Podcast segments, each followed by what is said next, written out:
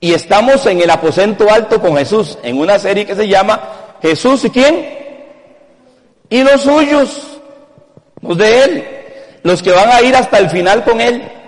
Entonces Él se los lleva en privado. No hay ni 20, no hay ni 15. De hecho, empezaron 13 y ahora lo que quedan son 12. Porque ya uno salió de ahí. Y ahí vamos a estar. En segundo lugar, hermanos, recuerde que estamos trabajando en la escritura. Estamos trabajando mucho tiempo en la palabra. Usted viene aquí y usted observa que trabajamos en la palabra. Trabajamos en el texto sagrado. Voy a compartirles algo. Hay un terrible claro, nos tragamos la carnada con todo y anzuelo. En este momento la cristiandad tiene una terrible confusión. Y es comprensible. Porque se nos enseñó que a la par de la Biblia, de Génesis Apocalipsis, que es la palabra infalible e inspirada por Dios, también hay ocho medios que se llaman los sueños, las visiones y las profecías. Desde hace 35, 40 años se nos enseñó que a la par de la Biblia están los sueños, que a la par de la Biblia están las profecías y que a la par de la Biblia están las visiones. Que a las visiones, profecías y sueños se les da el mismo lugar que se le da a la Biblia. Eso es un error, hermanos. Y eso se nos ha hecho un arroz con mango en la cristiandad. Por eso la gente no le gusta la predicación expositiva de la palabra de Dios. O sea, trabajar en el texto no les gusta. Ellos necesitan que alguien se pare y empiece a, a fluir en el espíritu, llaman algunos. Y a fluir con palabra, con visión, con sueño. Ellos dijeron, eso es palabra, eso no es palabra de Dios. Eso es un alboroto, hermanos. Esos son los movimientos que empezaron a entrar de línea emocional bajo espíritus perversos y actitudes de nosotros perversas que nos tienen ahora en un tremendo desafío de si amamos o no la palabra de Dios escrita, la cual debe de ser expuesta apropiadamente, hermanos. Y ahí es donde estamos. Hoy estamos ya, creo que en la tercera entrega que comparto con ustedes sobre Jesús y los suyos. Y vamos a centrar nuestra atención en Juan capítulo 14, del verso 1 al verso 14. Hermanos míos, si usted quiere ofender al Espíritu de Dios, si usted quiere apagar al Espíritu de Dios, si usted quiere contristar al Espíritu de Dios, deseche la palabra inspirada por el Espíritu de Dios. Haga a un lado la Biblia. Menosprecie los evangelios menosprecie las cartas apostólicas, menosprecie la palabra profética de Isaías, de Jeremías, de Isaías, y menosprecie la ley escrita de Moisés. Menosprecie los salmos, los proverbios, eclesiastés. Esa es la palabra que tiene relevancia. Esa es la palabra que unge el Espíritu Santo, no el sueño, no la visión ni la profecía. Eso no lo une el Espíritu Santo. Cualquier espíritu engañador y cualquier mente humana enferma, romántica, puede tener visiones, puede tener sueños y puede profetizar sin el Espíritu Santo. Lo que el Espíritu Santo unge y lo que el Espíritu Santo sella, confirma y establece es lo que Él inspiró y lo que quedó registrado por los santos profetas y apóstoles del Señor Jesucristo. Y en eso es donde estamos trabajando. En el año 60, más, vamos a hablar de más. En el año 80, 85, el Espíritu de Dios toma a Juan, ya mayor de edad, no tan anciano porque todavía le faltaba ir a Patmos, exiliado y le faltaba todavía escribir tres cartas más, porque ese, después del apóstol Pablo, el apóstol Juan es el más grande escritor después de Pablo. Pablo escribe por inspiración del Espíritu Santo 13 cartas del Nuevo Testamento. Juan escribe 5. Tres cartas, el Apocalipsis y su Evangelio. Es el segundo lugar. Las tres cartas y el Apocalipsis las escribe siendo un anciano. De hecho, de los doce, es el único que muere de vejez. Entonces, antes de escribir Apocalipsis y antes de escribir las cartas, el Espíritu de Dios lo mueve a él 80 años después de ser un joven recostado al pecho de su Señor. El Espíritu de Dios lo toma para escribirnos a nosotros un registro fidedigno de la divinidad de Jesús, del Dios hecho carne, que es el tema central del Evangelio de Juan. Es el tema que corre en sus páginas.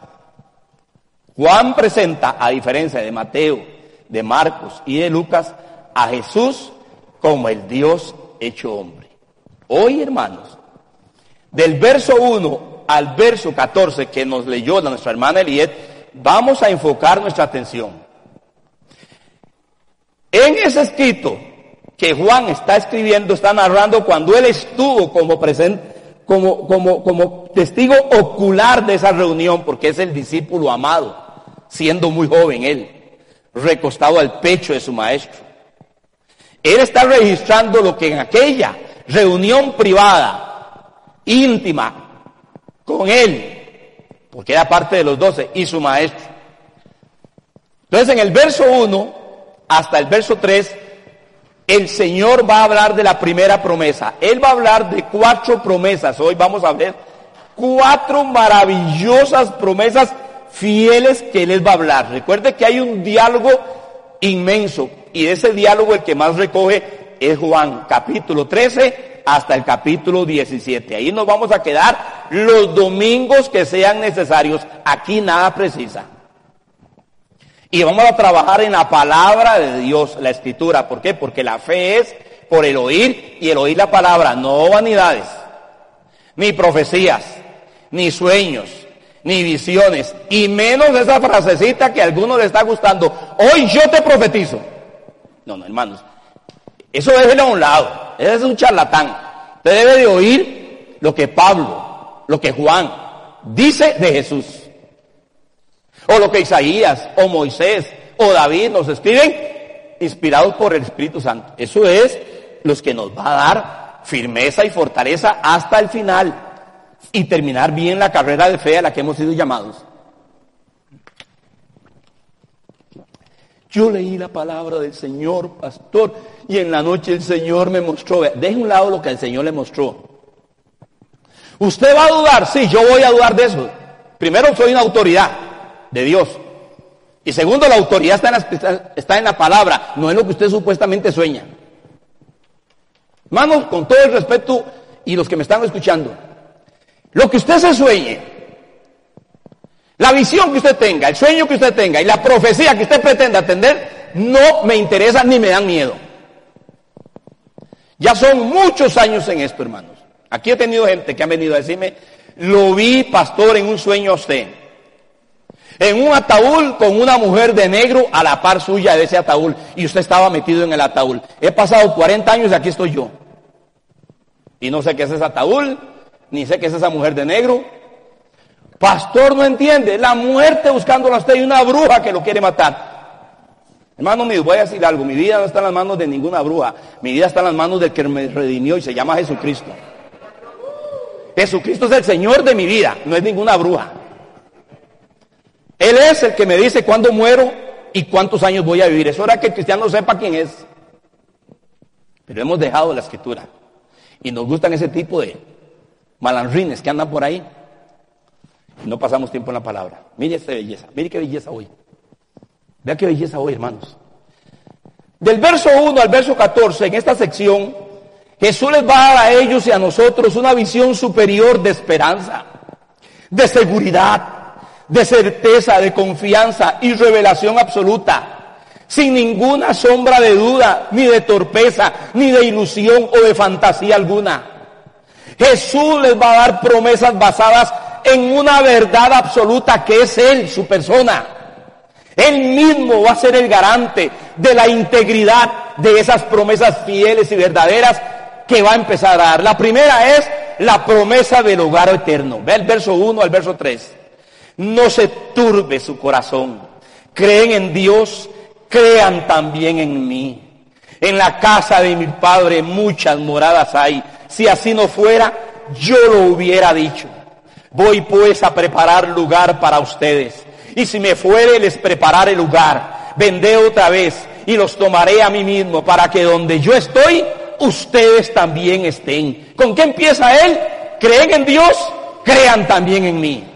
Y los traslada de lo terrenal, de lo temporal, de lo físico a lo eterno, hermano. Esa es la meta suprema de la cristiandad y de la fe en Jesucristo.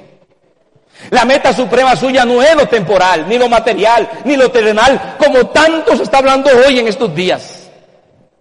La meta suprema suya es su eternidad, el hogar celestial. Ahora, ¿por qué el Señor inicia con la frase, no se turbe su corazón? ¿No ha pensado nunca usted en eso? Sin olvidarnos del capítulo 13. Recuerde que ya vimos el capítulo 13 y alguien dirá, pastor, le faltó algo a usted en el capítulo 13, la negación de Pedro. Tranquilo, hermanos, no se, apresure. Y si alguno quiere saber algo de eso, ya yo di una introducción en el estudio de Primera de Pedro. La, la primera lección que di, hablamos de quién fue Pedro. Si usted quiere repasar, pero luego tocará eso. El capítulo 3, hermanos, nos da el contexto y luego lo que narra Mateo y lo que narra Marcos y lo que narra Lucas del mismo evento en ese aposento alto, que no debemos de olvidarlo, también nos dan algunas cosas que añadir. ¿Por qué Jesús inicia en esta sección o en este proceso de diálogo íntimo con ellos con la promesa del hogar celestial? ¿Por qué? ¿Y por qué la exhortación a no afligirse, a no angustiarse, a no perturbarse, que son sinónimos de la palabra turbar? La palabra turbar significa afligirse, angustiarse, perturbarse. Veamos un poquito el contexto. Judas acaba de salir para hacer los preparativos de la tradición en acuerdo con el liderazgo religioso. Recuerden que Judas no salió a prepararle la, celebración del 33 aniversario de Jesús con globos en Getsemaní. Por aquello que algunos lean así la Biblia. Número uno, Judas se va a preparar su traición con el liderazgo religioso. Dos, Pedro acaba de decirle que Pedro lo negaría tres veces. Y los otros discípulos lo abandonarían. Según Jesús, más adelante lo vamos a ver, ya se los va a mencionar. Dice así, en, Juan 16, 32, he aquí la hora viene, y ahora ha venido ya en que serán esparcidos cada uno por su lado y me dejarán solo. Ese es el contexto por el cual Jesús dice, no se turben. Porque había toda una expectativa de tragedia. Su maestro, que por tres años había hecho maravillas, milagros, y ellos también, ese calorcito, esa belleza de tenerlo a él, el que los rescataba en la barca, el que les multiplicaba la pesca, el que hacía que sus milagros se multiplicaran en las manos de ellos, el que les dio autoridad para sanar enfermos, limpiar leprosos, levantar muertos, hacer maravillas, se iba a ir. Y se iba a ir bien humillado, hermanos. Como un despojo. Lo iban a ver a él, o sea, su maestro iba a quedar irreconocible. Ya no era el maestro del monte de la transfiguración. Ya no era ser el maestro que se paraba en la barca para decir, calla, enmudece a las olas y a los vientos. Ya no. Ya no iba a ser el maestro que le decía, ¿cuántos panes tienen? ¿Cuántos peces? Vayan, díganle a la gente. Y se acabó eso. Lucas 22 dice, ahora es la potestad de las tinieblas sobre ese pasaje que estamos viendo. Ahora Satanás iba a entrar en acción. Todo el infierno los demonios, todas las fuerzas de maldad se iban a ceñir sobre su maestro, hermanos, y sobre ellos también. Y él dice en Lucas, Simón, Simón, Satanás los ha pedido para sanondearlos. Pero yo he rogado por ustedes, para que su fe no falte. Y tú, una vez vuelto, confirma a tus hermanos. Esto lo dice Lucas. Satanás los pidió. Jesús más adelante vuelve a decir que a ellos el mundo los aborrecería y los perseguiría. Juan 15, 18 y 20 y Juan 16, 1 al 4. Si el mundo los aborrecerá, si el mundo los, aborrece, sepan que a mí me ha aborrecido antes que a ustedes. Y si a mí me han perseguido, también a ustedes los van a perseguir. Y oiga lo que dice. Estas cosas les he hablado para que no tengan tropiezo. O sea, no se escandalicen, no se decepcionen. Los van a expulsar de las sinagogas. Viene la hora cuando cualquiera que los mate pensará que rinde servicio a Dios. Y harán esto porque no conocen al Padre ni a mí. Mas les he dicho estas cosas para que cuando llegue la hora se acuerde de que ya se los había dicho. Hermano, Jesús no está jugando con nosotros. Ni con ellos ni con nosotros. ¿Por qué Jesús les dice que no se turben, porque en cuestión de semanas y meses, muchos de los que están ahí, por ejemplo, uno de ellos, Jacobo, iba a ser atravesado por la espada del verdugo de Herodes. Iba a ser muerto. Algunos de ellos iban a ser expulsados y desechados. Por eso Él les dice, no se turbe su corazón. Han creído en Dios, crean también en mí. Y entonces les dice, en la casa de mi Padre muchas moradas hay. Su vida será bien recibida allá arriba, porque su vida no es permanente aquí abajo. Este es el contexto de las palabras del versículo 1 de, Juan 14, 1. El contexto es que lo que iba a venir sobre ellos, hermano, unos iban a ser preservados, otros iban a ser muertos. El Evangelio iba a correr y él de una vez adelante les dice, no se turbe su corazón. Esa palabra turbar significa provocar gran aflicción, afligirse, provocar alboroto, armar una confusión, perturbarse, confundirse. Y por eso Él les dice, creen en Dios, crean también en mí. Ya ahí va a empezar a hablar Él como el garante divino, hermanos, con toda la firmeza tengo que decirles a ustedes algo aquí hoy. No estamos hablando de un maestro iluminado. De alguien que podemos compararlo con Buda, Confucio, Krishna o cualquier otro de la antigüedad filosófico que pensemos que está a la altura de Jesús. Aquí Jesús, en esta porción que vamos a estudiar hoy, se va a presentar como exclusivo, como absoluto, como único. Los demás son descartados, hermanos. Nadie, absolutamente nadie está a la par de Jesús. Nadie, hermanos. No hay nadie.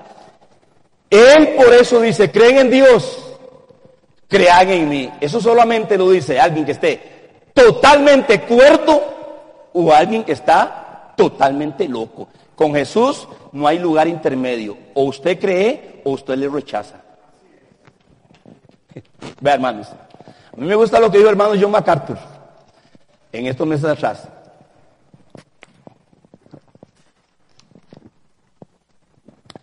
Dios y su Hijo no quieren nuestro respeto. Dios y su Hijo quieren nuestra obediencia.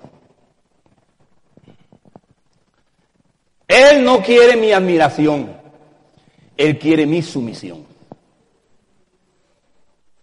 Sepa manejar estos conceptos, hermanos.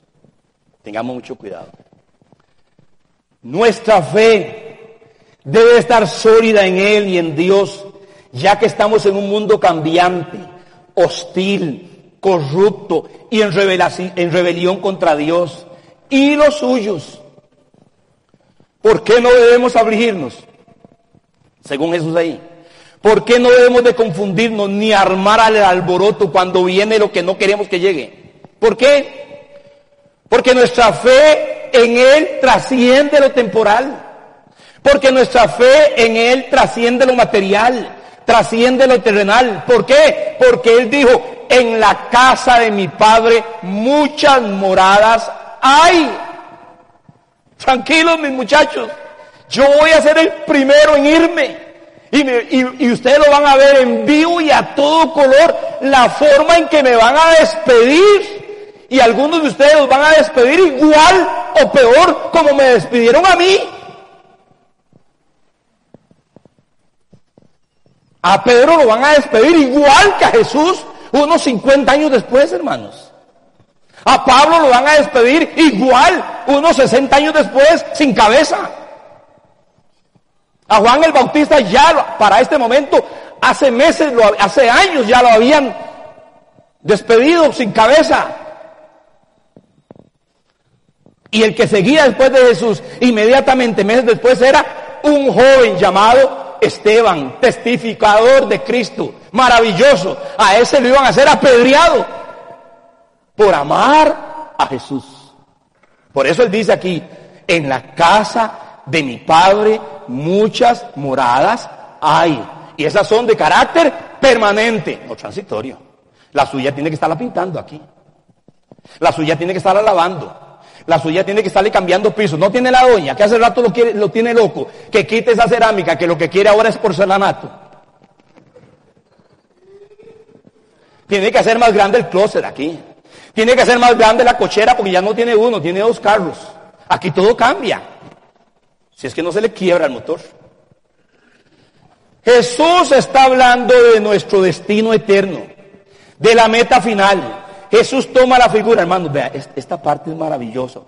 Jesús toma la figura del Padre acomodado de Oriente, lo que llamáramos nosotros un terrateniente, un hacendado, quien posee gran extensión de terreno y conserva en su entorno a toda su familia, porque es la costumbre, es la costumbre de Oriente, es la costumbre en África, inclusive entre nosotros es la costumbre. Usted no ve a hermanos hoy todavía que tienen mil quinientos metros, dos mil metros y tienen cinco hijos y a todos los quiere poner a vivir cerquita de él. Esa es la costumbre que tenemos, hermanos. Todavía hoy lo practicamos nosotros. Y si no hay campo a nivel horizontal, hay campo a nivel vertical, el papá abajo y los departamentos de los hijos arriba. Eso es una costumbre humana. Y esta era la idea de Oriente. Así lo hizo Jacob con sus doce hijos. Vivieron junto a él en Canaán y en Egipto. Y después cuando llegaron a la tierra prometida, todo ese vasto territorio lo dividieron en doce partes. Era su herencia, la tierra que fluye leche y miel. Una figura, un tipo, hermanos, una sombra de nuestro destino eterno, el hogar celestial, la casa del Padre. Jesús está pensando como oriental. Dice, así como ustedes viven y sus padres quieren tenerlos a ustedes viviendo con ustedes, así es el Padre mío, los voy a llevar a algo superior. La vida del cristiano trasciende lo presente y lo terrenal. Y así como los que está preparado para ellos, para lo que ha de venir sobre ellos en el futuro inmediato, de tiempo en tiempo, a través de la época de la cristiandad, vienen situaciones y circunstancias adversas, difíciles, para recordarnos que aquí no tenemos nada permanente, y menos aquí es nuestro destino. Algunos nos vamos de viejos o por alguna enfermedad, u otros muertos por causa de Cristo. Así es. ¿Cuántos cristianos en los años recientes mataron, los degollaron los del movimiento Estado Islámico? Nos llegaron los videos a muchos de nosotros. A muchos de nosotros nos llegaron videos. Estado Islámico en todo lo que fue Siria y sus alrededores, hermanos, en Irak propagó terror. Y cogían a los cristianos y los degollaban públicamente. Los decapitaban públicamente, hermanos míos. Eso no sucedió en el tiempo solo de Jesús y la antigüedad es ahora, ahora 2010, 2014. Este movimiento Estado Islámico. A cristianos. En África se siguen matando cristianos. En India se siguen matando cristianos mientras que yo predico. En Oriente, recuerden, lo he venido diciendo, en Oriente lo que tenemos es solamente un tiempo de tolerancia que ya va a estar llegando a su final porque ya las leyes se están preparando. Ya las leyes se están preparando porque nos tienen que pescar de forma legal. Nos tienen que capturar de forma legal. Si yo me pongo aquí en los años que vienen, hablar mucho del movimiento LGTBQ en contra de ellos, que yo estoy en contra de todo eso, me van a mí a meter una ley. Primero me, ya, me amonestan, luego me censuran los medios, los medios van a ser censurados. Hermano, los medios cristianos van a ser censurados, aprovechémoslo ahora. Pero mayor es el que está en nosotros que el que está en el mundo. Y nuestra esperanza no es terrenal, es eterna. Son minutos lo que vas a sufrir. Son muy pocos minutos, aguante hermano, son muy poquitos minutos ausentes de cuerpo, presentes al Señor. La comodidad que hoy gozamos se terminará. Entonces Jesús viene y dice, dice Jesús, si así no fuera, yo se los hubiera dicho. ¿De qué está hablando aquí? Integridad, veracidad. Hermanos, Jesús no está jugando ni con ellos ni con nosotros. Si no hubieran moradas, si no hubiera eternidad, si no hubiera nada después de la muerte, si no hubiera un Dios, mi Padre que está en los cielos, ya yo se los hubiera dicho. ¿Por qué? Porque Él no es un mentiroso, hermanos míos. Hay solo otro es mentiroso. Por eso le digo a los religiosos, vosotros sois de vuestro padre el diablo. Él es homicida y padre de mentira. Él es el Señor de la verdad. Él es verdad. Él nos llena de esperanza, hermanos míos. ¿Por qué hay tanto suicidio en estos días? ¿Por qué hay tanta depresión en estos días? ¿Por qué hay tanta problema de demencia? Tanta problema emocional, mental, por la ausencia de la certeza de la convicción y de la presencia de eternidad en los corazones.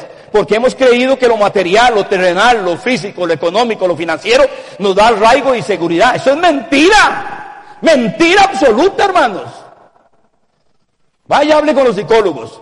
Vaya, hable con los psiquiatras, vaya con los encargados de los colegios, de las escuelas, para ver el alto índice de problema mental que estamos teniendo en la sociedad moderna, con los jóvenes modernos. ¿Por qué? Lo tienen todo, se los hemos dado todo y no les damos lo principal. El temor a Dios no es el principio de la sabiduría.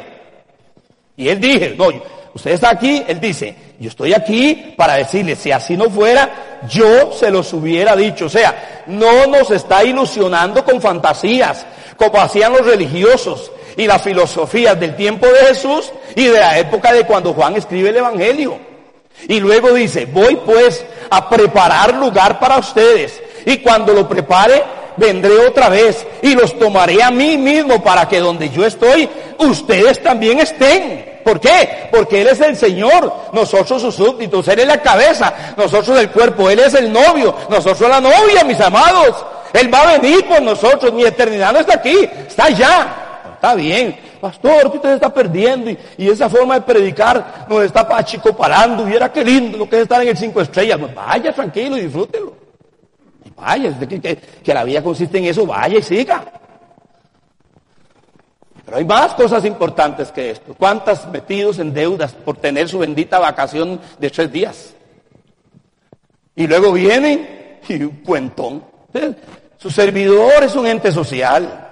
Yo manejo redes, bueno, ya las redes las cerré, la, parte mía personal las cerré, solo me quedé con la iglesia otra vez. Terrible, hermano. Las invitaciones de amistad que yo recibo son terribles, hermano. Son terribles. Las fotos que presentan ahí. Esa es una cloaca. Él está diciendo aquí, volveré de nuevo. Ya no como niño. Ahorita debo decir eso para terminar la idea con que empecé. Hermano, yo tengo un celular. Estaba con una persona que ayer tuve que atender en sus asuntos matrimoniales. Nos, trasladamos a una ciudad para compartir con él un poquito.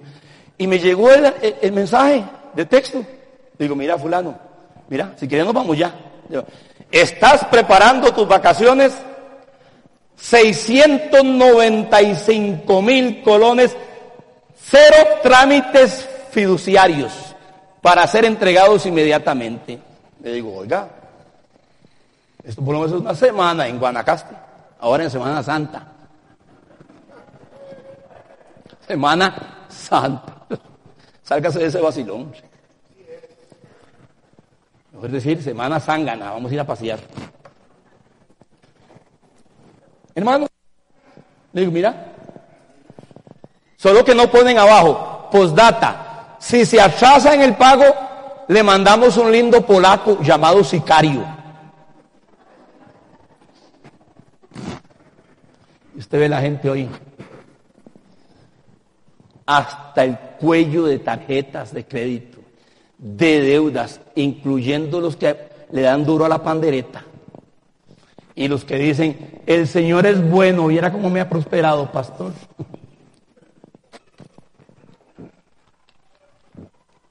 Hermanos, en esa reunión privada que él tiene, les va a hablar de todo. Pero aquí le va a hablar de una promesa bella. Porque algunos en cuestión de meses estarán disfrutando esas moradas celestiales. En cuestión de meses. Serán semanas para que algunos vayan detrás de él y él mismo los va a recibir.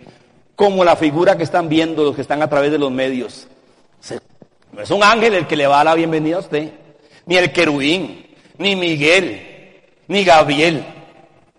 Él en persona nos va a dar la bienvenida a cada uno de los suyos cuando lleguemos a su presencia. Qué cosa más linda.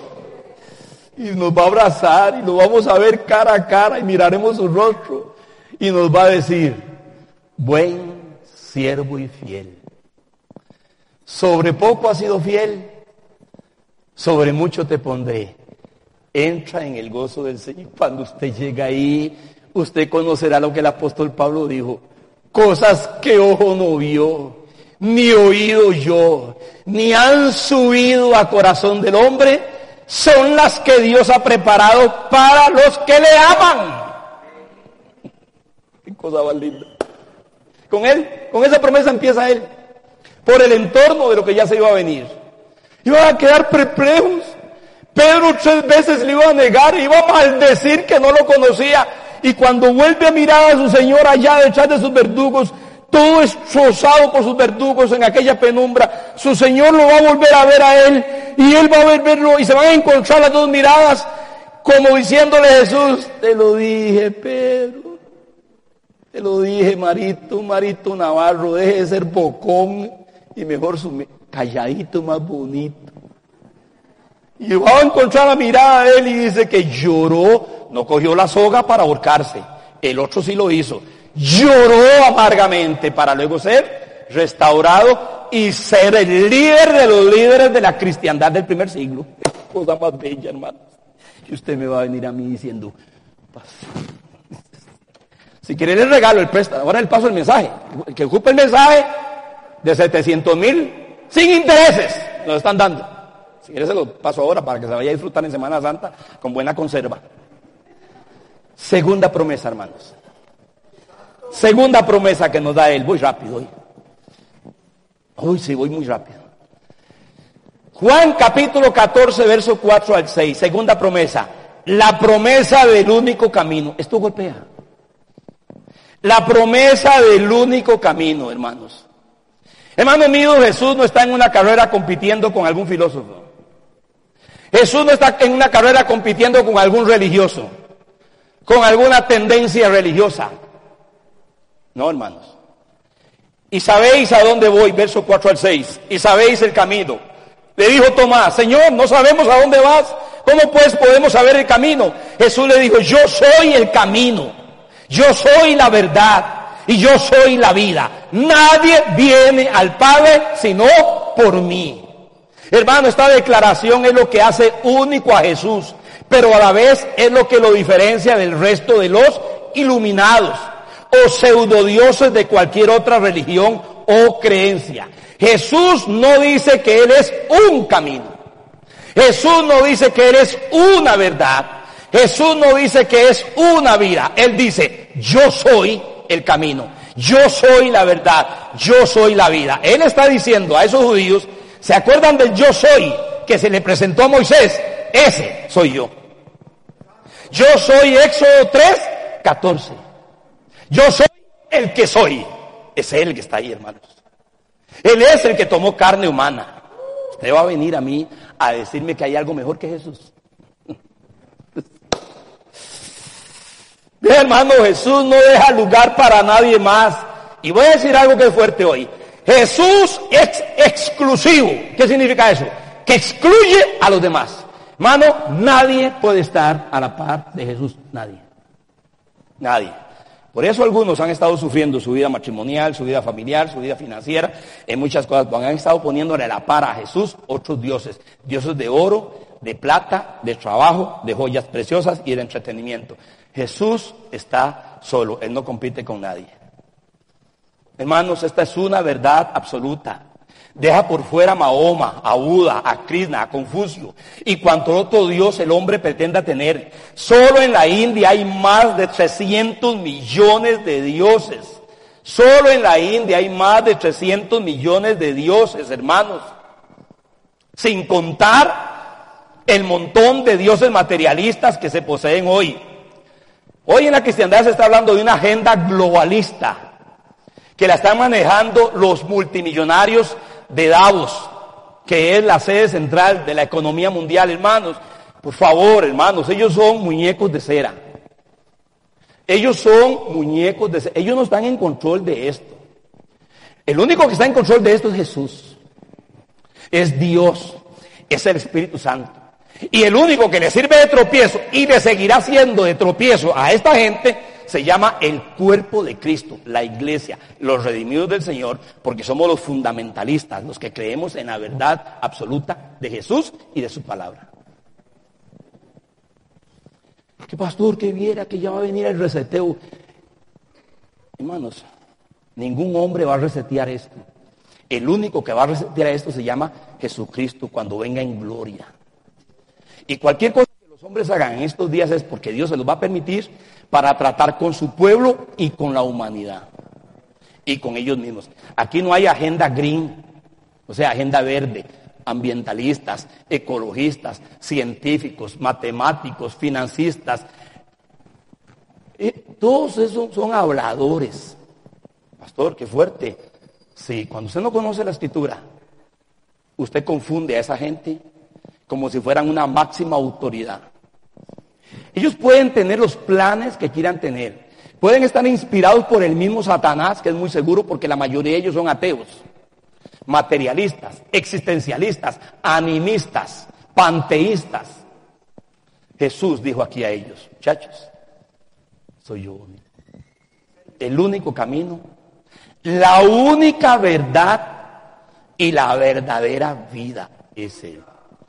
Es que usted no conoce, pastor, los volúmenes de la agenda globalista. No ocupo, yo conozco la escritura. Ha sido probada.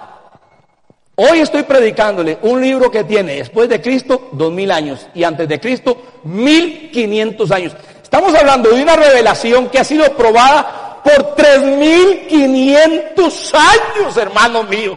Vinieron los faraones y se fueron. Vinieron los asirios y se fueron. Vinieron los babilonios y se fueron. Vinieron los medio persas y se fueron. Vinieron los griegos y se fueron. Vinieron los romanos y se fueron. Y los modernos están haciendo el ridículo. Ridículo. No me diga a mí que estamos mejores. No me diga mi hermano cuando se matan millones de bebés en los vientres en una nación donde el evangelio, hermano, se proyectó a todo el mundo. Hoy es una nación pagana rumbo al caos, a la anarquía, a la destrucción, con gobernantes malos, torcidos, perversos. Esa es la agenda. Y para esa agenda hay otra agenda mayor, que es la que dice Eclesiastés. Sobre uno hay otro mayor que vigila sobre ellos. No, hermanos, este que está hablando aquí, en ese humilde aposento alto, con esos once que le quedaron en ese momento. Le está hablando cosas sencillas pero con profundas. Eso que Jesús dijo explotó los oídos de los judíos, explotó los oídos de los politeístas romanos y explotó los oídos de los filósofos griegos. Por eso el apóstol Pedro, semanas después, cuando el Espíritu Santo vino sobre él, fue restaurado, ya Jesús se había ido y empezó el proceso de la cristiandad en este mundo. Y empezó ese evangelio a correr en Jerusalén, él dijo estas palabras, San Pedro, el apóstol Pedro dijo, en ningún otro hay salvación, porque no hay otro nombre dado a los hombres bajo el cielo, dado a los hombres en que podamos ser salvos, no hay más. Ninguna agenda económica, ningún juez, de la Corte Suprema de Justicia, ningún congreso donde haya este, diputados o congresistas o senadores, nadie de ellos nos va a dar a nosotros la salvación, nadie, ni uno solo. La única salvación está en el Hijo de Dios, quien murió, fue sepultado, resucitó, ascendió, está sentado a la diestra y él tiene la agenda mundial y universal en su mano.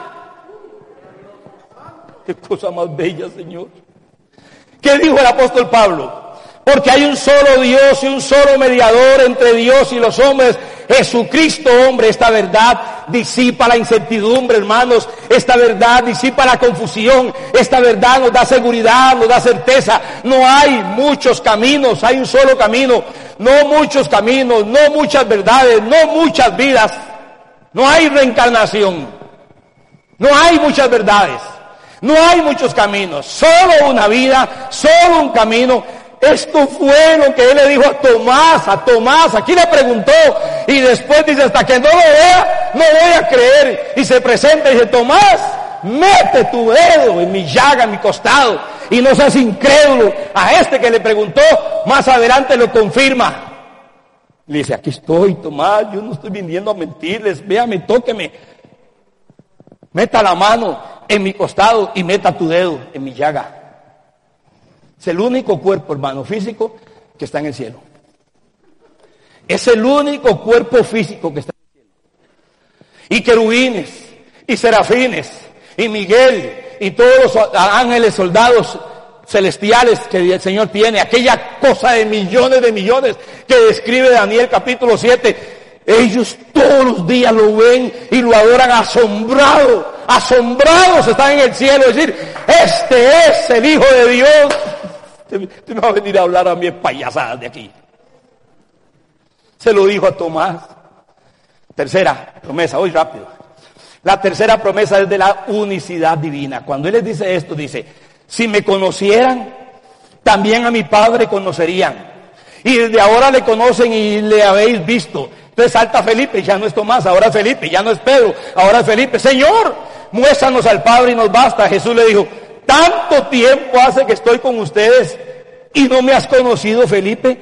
El que me ha visto a mí, ha visto al Padre. ¿Cómo dices tú, muéstranos al Padre? ¿No crees que yo soy en el Padre y el Padre en mí? Las palabras que yo les hablo no las hablo por mi propia cuenta, sino que el Padre que mora en mí, Él hace las obras. Créanme que yo soy en el Padre y el Padre en mí. De otra manera, créanme por las mismas obras que hago. ¿Qué es lo que nos está enseñando en tercer lugar esta promesa? La promesa de la unicidad divina. ¿Qué es la unicidad? Dios, Jesús y el Espíritu Santo son uno. Felipe, soy yo, este que está hablando contigo, este que has caminado ya 33 años y medio contigo, porque es lo que ha caminado. Y oiga cómo le llama a Jesús. Tanto tiempo hace, 33 años y, 3 años y medio, perdón, andar con él.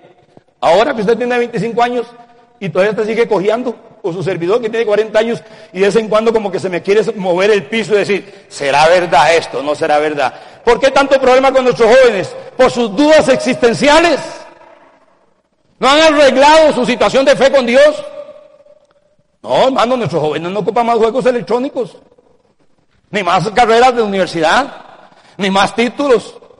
Nuestros jóvenes lo que ocupan es una revelación de quién es Jesucristo. ¿Quién es Jesús aquí, Felipe? Felipe, tanto tiempo estoy contigo, hermanos. Número uno, Jesús y el Padre son uno. ¿Por qué? Porque Jesús es Dios.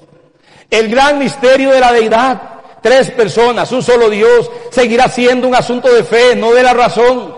Las palabras y las obras de Jesús son palabras y obras del Padre. Nos puede suceder como a Felipe, caminar mucho tiempo diciendo que creemos en Jesús, pero sin la certeza, sin la convicción de quién es verdaderamente Jesús. Para ellos era el milagrero, para ellos era el sanador y para ellos era el rey prometido, pero ya se les estaba despedazando eso del rey porque iba para la cruz, no iba para el trono de David. Es tan maravilloso cuando nos metemos a estudiar la escritura Jesús entonces los remite a sus obras, que fueron únicas en cantidad, calidad y demostración de su divinidad. Solo Dios podía hacer esas cosas que Jesús hizo, hermano. Él le afirma a Felipe, lo afirma. La tercera cosa es que la unicidad de Jesús, la divinidad de Jesús es el, es el motivo y fundamento eterno de nuestra fe. Hermano, Jesús no es un iluminado, ni es el maestro lindo, ni es el amoroso, ni es el salvatandas de muchos. Hermano, Jesús no es el azarillo. Jesús es Dios.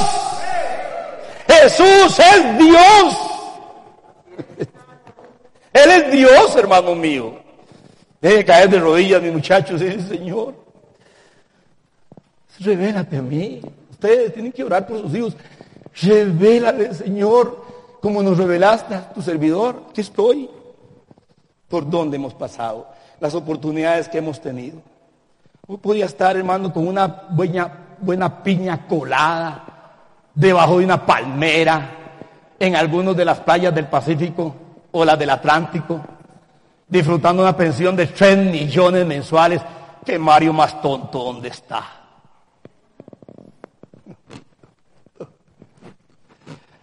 A mí no me espera una piña colada, hermanos. A mí me esperan muchas cosas más que una piña colada. Qué belleza, hermanos. Usted sabe, haber sido visitado a los 20 años, una carpa toda vieja, con bancas torcidas. Y aquí estamos 40 años después. ¿De que, oramos para que nuestros jóvenes tengan esa revelación de Jesús? Oramos para que nuestros muchachos y adolescentes tengan esa revelación de Cristo. Él es Dios. Él lo está consolando aquí. Él les está diciendo, muchachos, yo me voy, pero están seguros, ustedes están seguros, ustedes no están aquí con un mentiroso, con un farsante, con un idealista, con un ideólogo, Ustedes están aquí con alguien que vino de allá. Los prepararon aquí y me voy adelante de ustedes porque algunos se van a ir antes y otros morirán y yo los recibiré a todos. A todos. Hay campo para todos. Qué cosa más bella. Afirma Pedro, afirma a Tomás, afirma aquí a Felipe. Verso 12 al 14 para cerrar. La cuarta promesa que él hace. La cuarta promesa. Ahora él cierra con la promesa de hacer las obras que él hizo.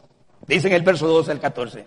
De cierto, de cierto les digo, el que cree en mí, las obras que yo hago, él las hará también y aún mayores hará, porque yo voy al Padre. Y todo lo que piden al Padre en mi nombre lo haré para que el Padre sea glorificado en el Hijo. Si algo pidieres en mi nombre, yo lo haré. cuarta promesa, la seguridad de hacer las obras que Él hizo, la seguridad de que nuestras oraciones serán respondidas. Qué belleza. Número uno, el hogar celestial. Número dos, ¿cuál fue la segunda promesa que vimos? La segunda promesa, ¿cuál es? ¿Ah? La seguridad, firmeza o exclusividad o absoluto de un camino. La tercera, la unicidad de Él, su plena divinidad. Y la cuarta, lo que yo hice, ustedes lo van a hacer. Cuando dice mayores, ¿sabe qué se refiere a mayores? En cantidad y en extensión. La palabra mayores que usted ve ahí es en cantidad y en extensión. ¿Por qué? Porque ellos, número uno, se iban a multiplicar. Número dos, el Espíritu Santo iba a venir sobre cada uno de ellos con poder. Número tres, el Espíritu Santo iba a impartir sus dones sobrenaturales sobre todos. Mayores, a través de toda la cristiandad, está la idea que Cristo estaba dando. A través de todo lo que iba a seguir después de él, eran inmensas las manifestaciones que Dios iba a hacer en África y en Asia y en las islas del mar y en el continente americano. Es inmensas, hermanos. ¿Por qué? Porque ya no era uno solamente. Ahora él se iba a reproducir en doce. Y los doce en otros doce. Y otros doce. Y otros doce. Y se ha venido reproduciendo. A eso se refiere. Está la idea del Señor Jesús. Jamás podremos, escuche esto, Jamás podremos hacer mayores obras que Jesús en calidad, porque Él es Dios. Tengan mucho cuidado. Nosotros, hermanos, pecadores redimidos. Él, Dios. Nosotros, hijos. Él, el Hijo de Dios. Nosotros, sus siervos. Él, el Señor. La voluntad es de Él. Vean. Él resucitó muertos. Uno incluso que nos dice de cuatro días calmó la tempestad, alimentó a las multitudes, caminó sobre el mar, conocía lo que había en el interior de cada persona. Jesús se paraba, cualquiera que se paraba al frente de Jesús, ya Jesús sabía qué pensaba y qué sentía. Todo lo conocía. Juan 2.21. Y dice la Biblia, que transformó el agua en vino, que limpió los leprosos, que levantó los paralíticos. Y el apóstol Juan, en Juan 20.30, por aquello de que quedara algo, que quedara algo ahí, le preguntan, ¿qué más hizo? Entonces él cierra y dice, hizo además Jesús muchas señales en presencia de sus discípulos, las cuales no están escritas en este libro. Hermanos, vean. Lo que Jesús es, es incontable e indescriptible lo que Jesús hizo. Él hizo que piernas salieran del muñón. Si fue cortada la rodilla, Él hizo que las piernas salieran. Él hizo que brazos se extendieran.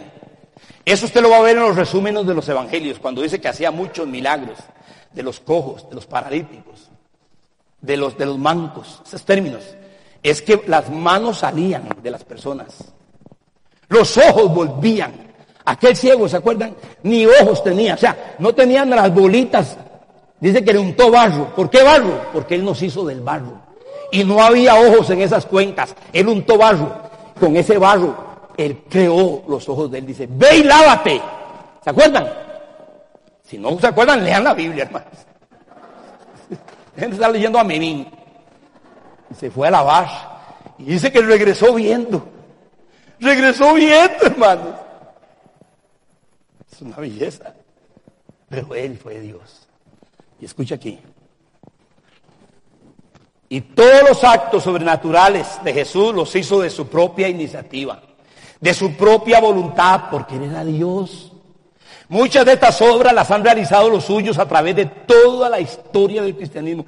Yo tengo libros de libros, hermanos, de los testimonios en África, en la India, en, en, las islas del mar, de hombres, de misioneros que fueron en los 1600, en los 1500, en los 1700. Dios los usó de forma gloriosa a ellos. Eran hombres muy diferentes a los de hoy. Eso sí se los garantizo.